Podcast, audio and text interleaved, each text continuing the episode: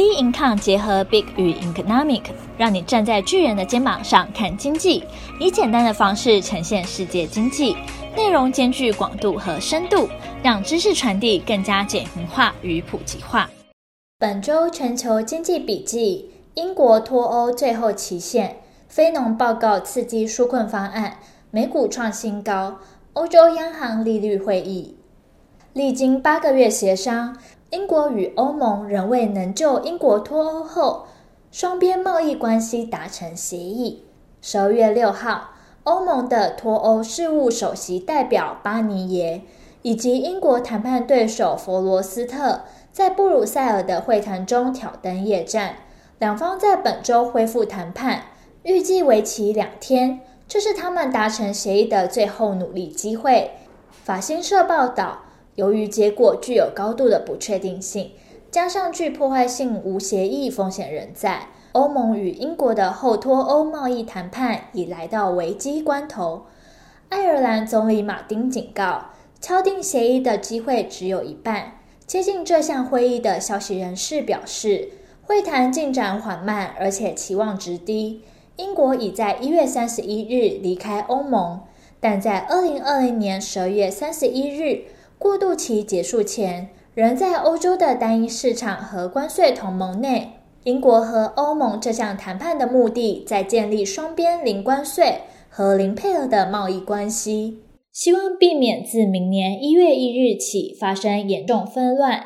十二月三十一日，过渡协定终止之前，双方必须达成共识，否则英国将无协议脱欧。可能造成英国和欧盟关系短期不确定，人员资金流动架构必须重建。英国和欧盟在关键脱欧谈判之际，英国媒体报道指出，有十三名内阁成员表示，如果首相强森决定无协议脱欧必要，他们将给予支持。而这十三名内阁成员中，曾经有八名反对脱欧。十二月八日传来消息。英国首相强森已经准备在几小时内退出脱欧谈判，来应应欧盟所提的新要求。对此，英镑对美元急跌，盘中最低来到一点三二二。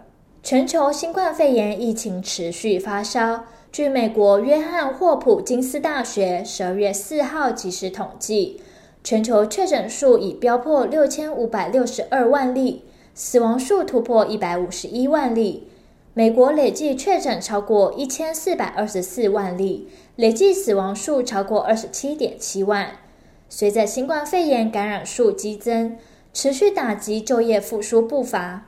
十二月四日，美国劳工部公布非农就业报告，十一月非农新增就业人数二十四点五万人，远低于预期和前值，且增幅为今年五月出现爆炸性成长以来最低。十月失业率虽降至六点七 percent，预期六点八 percent，前值六点九 percent。这源于人们将自身归类为受雇但无法工作的状态。一旦厘清误差，政府预计十一月失业率约七点一 percent，长期失业人口在十一月新增三十八点五万至三百九十万人，已占总失业人口超过三分之一，比重达三十六点九 percent。为二零一三年以来最高水平。Commonwealth Financial Network 投资长麦克米伦表示，这是一份令人失望的报告，显示三波疫情对劳动力市场的影响比想象中还要更大，消费支出的复苏前景可能面临威胁。这对国会来说是个警讯，应该支持更多的财政刺激方案。随着非农就业数据远低于预期。华尔街预估，这将迫使国会更快速地推出新一轮纾困措施。对此，美债殖利率攀升，能源股领涨。美股道琼、S M P 五百、纳斯达克指数、费半等四大指数史上罕见的齐刷历史新高。美股连续第四周长红，道琼指数周涨幅一 percent，S M P 五百周涨幅一点七 percent。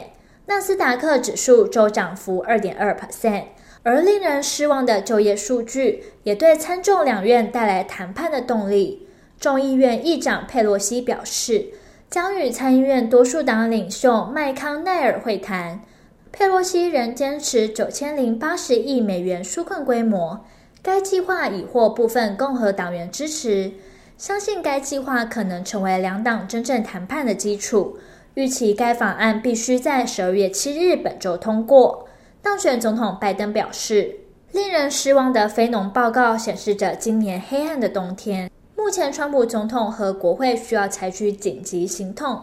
美国参议院民主党领袖舒默周五发开公报，周五发表公开声明。